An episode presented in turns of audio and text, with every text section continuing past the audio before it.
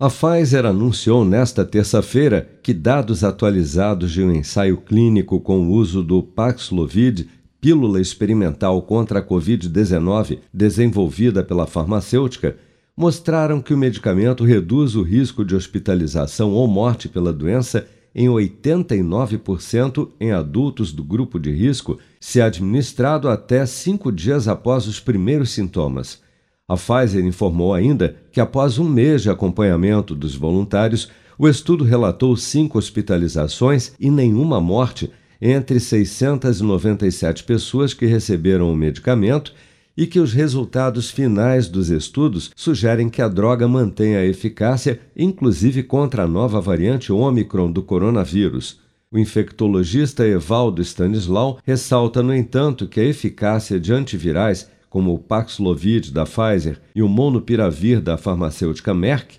dependem diretamente do diagnóstico precoce da doença. Esses medicamentos eles precisam ser usados precocemente, ou seja, é, nós temos que evoluir também na área do diagnóstico precoce da Covid. Porque se a gente perder a janela de oportunidade para a utilização desses medicamentos que impactam na carga viral e, portanto, no desenvolvimento da doença, nós não vamos ter benefício algum. Então, eu vejo com muito bons olhos esse desenvolvimento tecnológico, as opções terapêuticas de anticorpos monoclonais, antivirais que a gente tem, mas eu faço esse alerta. Nós precisamos evoluir muito e aceleradamente no diagnóstico, porque dessa maneira não adianta você ter remédio se você perde a janela de utilização. E eles precisam ser utilizados entre o terceiro e o quinto dia do início da infecção. Segundo dados enviados pelas secretarias estaduais de saúde ao Ministério da Saúde e ao Conselho Nacional de Secretários de Saúde, o Brasil registrou nesta segunda-feira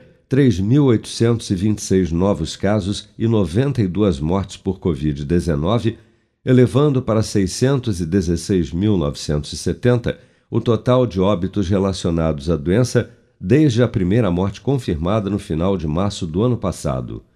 Os dados, no entanto, continuam defasados devido aos ataques hackers contra os sistemas de informação do Ministério da Saúde desde o último fim de semana.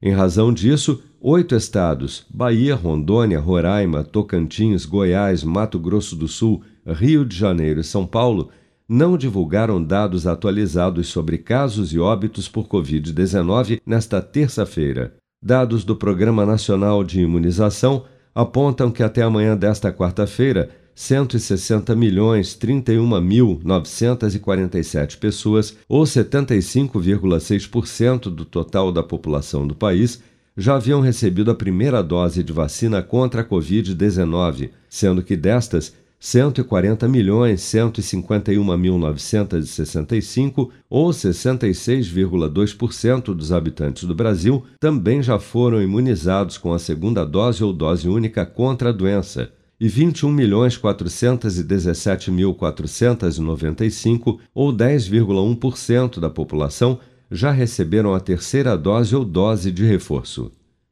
Com produção de Bárbara Couto, de Brasília, Flávio Carpes.